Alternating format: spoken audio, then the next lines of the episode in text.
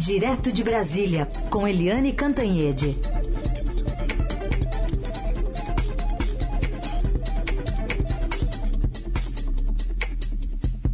Oi, Eliane, bom dia.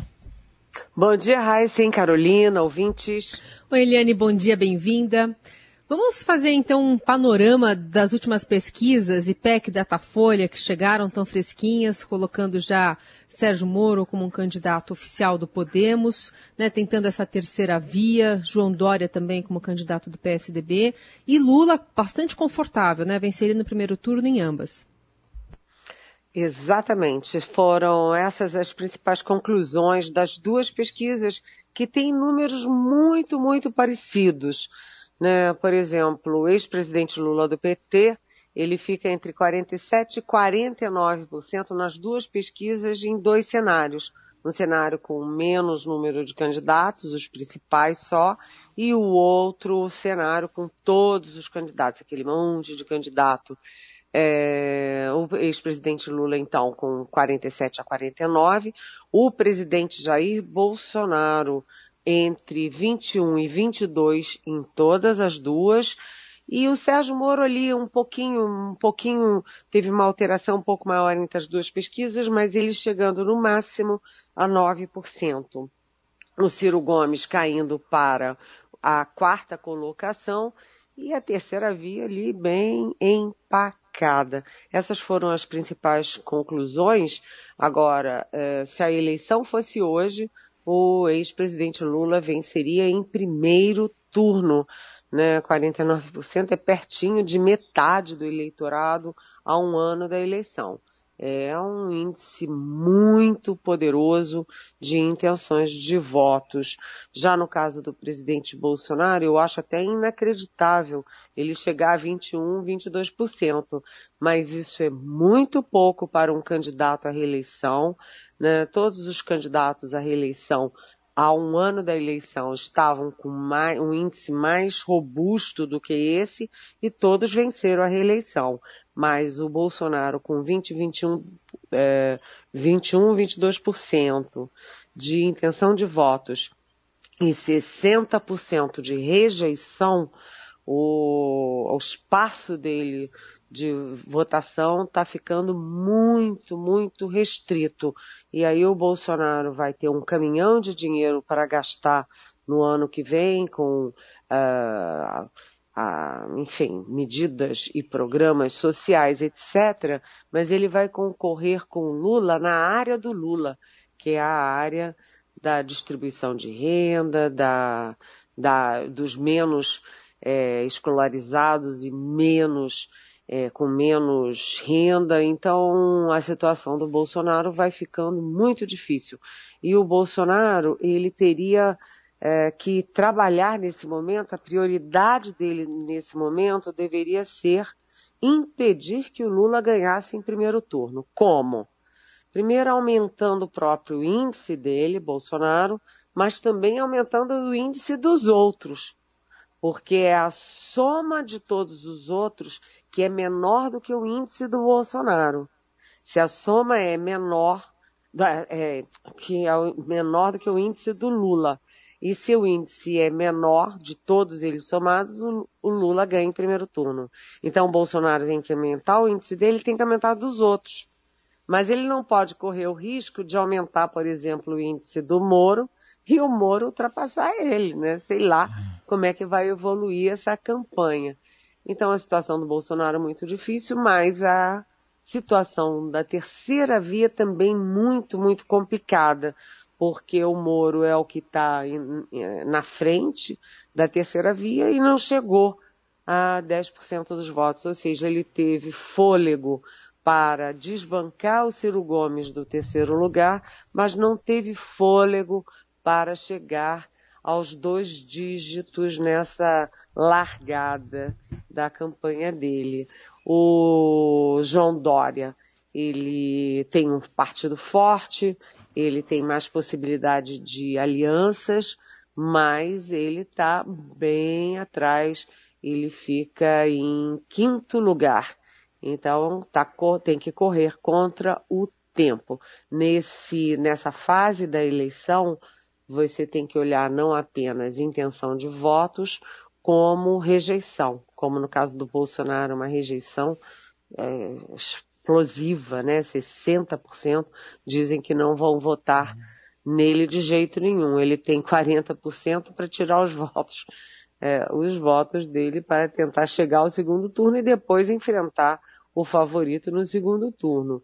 É, mas, enfim, essa terceira via não vai dando para o gasto, os outros candidatos estão muito atrás e o João Dória tem uma combinação muito ruim, que ele tem baixa intenção de votos e tem alta rejeição ali em torno de 30, 30 e poucos por cento. Então, é surpreendente, mas o ex-presidente Lula está disparado e está com boas chances de ganhar a eleição.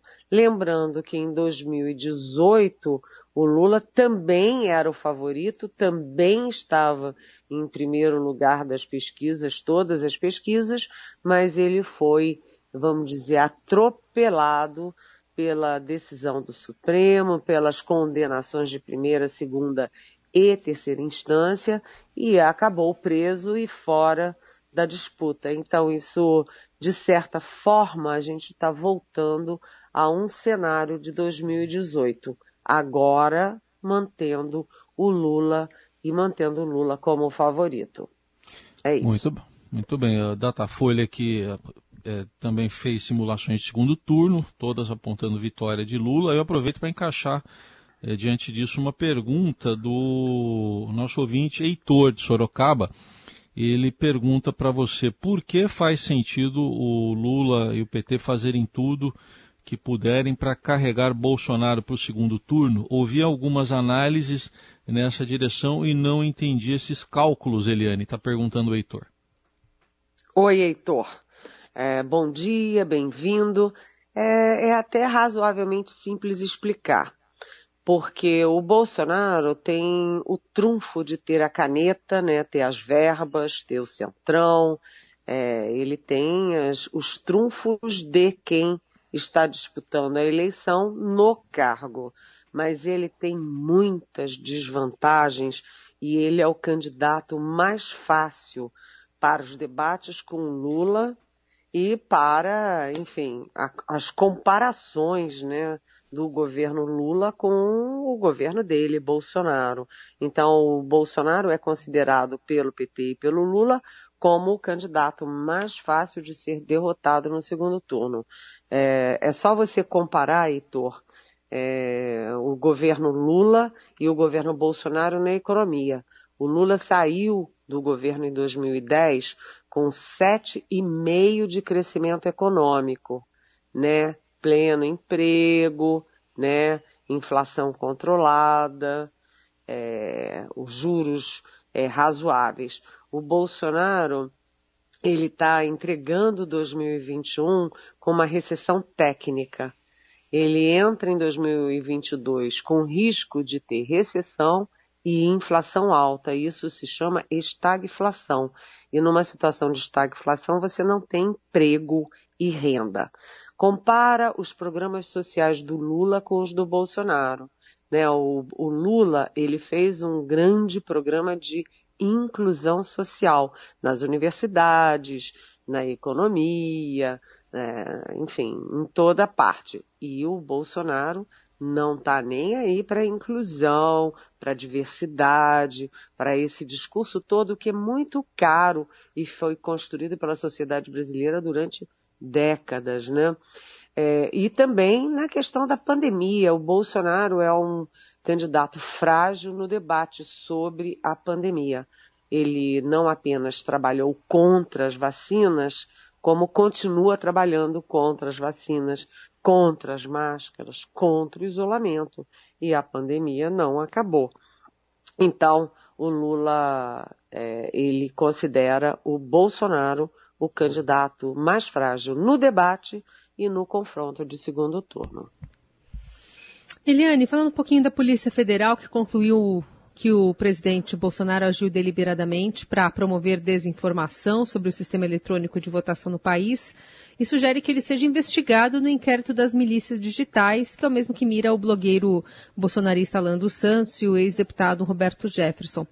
É, enfim, essa afirmação consta no relatório final desse inquérito, levando em conta aquela live que o presidente fez em julho, transmitida ali em redes sociais e tal, questionando a segurança das urnas eletrônicas. O que, que pode dar essa, esse, esse pé à frente, né, esse passo à frente da Polícia Federal?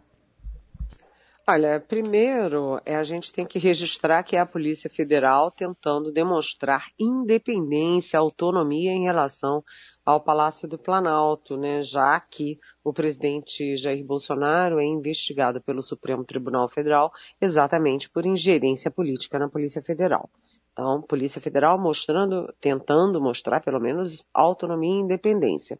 Segundo, o Bolsonaro já tem outros inquéritos, né? Ele tem um inquérito administrativo no TSE por fake news contra as urnas eletrônicas e ele tem é, quatro, cinco, acho que são cinco é, inquéritos no Supremo Tribunal Federal. Agora a Polícia Federal pede mais uma e vamos combinar. O presidente Bolsonaro é campeão de fake news né, campeão de fake news, porque se você olhar, o presidente Bolsonaro já disse que tinha um estudo da Alemanha, né, um estudo científico da Alemanha condenando máscara para as crianças. A própria Universidade da Alemanha desmentiu o presidente do Brasil. Depois o presidente Bolsonaro disse que tinha estudos científicos da Inglaterra dizendo que é, a segunda dose da vacina contra a Covid causava AIDS a própria Inglaterra desmentiu o presidente da República do Brasil. Né? O presidente disse que o TCU tinha um estudo é, científico estatístico dizendo que não tinham morrido nem metade dos brasileiros é, com a Covid. E aí o próprio Tribunal de Contas da União desmentiu o presidente da República do Brasil. E o presidente da República usou indevidamente um inquérito sigiloso da Polícia Federal, que já desmentiu o presidente da República, dizendo que ele usou indevidamente, porque teve uma invasão no sistema, é, no sistema do TSE, mas não uma invasão nas urnas eletrônicas, que não são conectadas à internet, portanto não são devassáveis. Né? Então, o presidente da República é um campeão de fake news e um campeão também aí de desmentidos por toda parte. Cá para nós é surreal, né? Análise política direto de Brasília com Helene Cantanhede. Agora para falar de um encontro entre o governador João Dória e a senadora Simone Tebet, pré-candidatos à presidência. Como é que foi esse encontro, Helene? É uma coisa interessante nesse encontro é a foto do encontro. Hum. Por quê? Porque não é o Dória conversando com a senadora Simone Tebet, ali os dois conversando e dando aquele sorrisão que, por exemplo, Eduardo Leite deu quando se encontrou, quando recebeu no Rio Grande do Sul o Sérgio Moro. Foi um encontro solene em que havia o governador e candidato João Dória, a senadora e candidata Simone Tebet e os presidentes dos dois partidos. Estavam lá o presidente do MDB, que é o deputado Baleia Rossi, e o presidente do PSDB, o Bruno Araújo. O que que significa isso? A simbologia da foto é de que há possibilidade de renovar uma velha aliança que era do PSDB com o MDB e que foi rompida quando o, uh, o MDB se aliou, foi o vice do, da presidente Dilma Rousseff e depois teve o impeachment e o Michel Temer acabou assumindo o lugar da Dilma Rousseff. Mas eu achei interessante essa foto e a Simone Tebet é uma simbolo, tem uma simbologia forte, porque é a única mulher entre todos os candidatos, ela é de um partido forte. Agora o problema é o seguinte, é que ambos estão muito lá atrás nas pesquisas, né? A Simone é traço e o João Dória ele precisa crescer e está difícil porque, é, além da intenção de votos baixa, ele tem, como eu disse, uma rejeição alta. Então ele tem que um duplo trabalho, combater a rejeição e aumentar a intenção de votos. Eliane, a gente está acompanhando aqui pelo Brasil um final de ano com pandemia, né, com essa variante Omicron. E agora também temos vários estados registrando aumento de casos de gripe. Rio de Janeiro, São Paulo, agora também Bahia, Espírito Santo, Amazonas, Rondônia. E aí tudo é, acaba é, complicando bastante a vida das pessoas que estavam esperando o Natal, enfim, umas férias, Ano Novo, pouco mais de tranquilidade, né? Pois é, olha só, a confluência das coisas, né? Porque é como você disse, quando você olha a Omicron, a Omicron tem aquilo, ela é menos letal. Até agora a gente só sabe, pode ter tido mais, mas a gente só soube oficialmente de uma morte pela variante Omicron mas ela se alastra muito rápido, ela é altamente contagiosa. Então, nos Estados Unidos, eles já vão começando a fechar tudo de novo. Por exemplo, os, os shows da Broadway estão sendo fechados de novo. Né? É, lá na, na Europa, o Reino Unido está tendo uma, um novo surto, já está todo mundo, está um corre-corre, todo mundo morrendo de medo. Lá na África do Sul, a Omicron já é a variante dominante, mais do que a Delta, a Gama e as outras. Enfim, é, a Omicron, ela está se instalando pelo mundo. O Brasil está essa confusão de ter passaporte, não ter passaporte, se tem o sistema SUS, se não tem o sistema SUS, se tem é, como você tirar o seu certificado, se não tem. E ontem mesmo, o único ministro que tinha sido indicado por, pelo, para o Supremo pelo presidente Bolsonaro, que é o Cássio Nunes Marques, que agora tem a companhia desde ontem, né? Do André Mendonça, que tomou posse ontem, o Nunes Marques simplesmente suspendeu o julgamento que estava 8 a 0 a favor da exigência de passaporte da vacina para entrar no Brasil.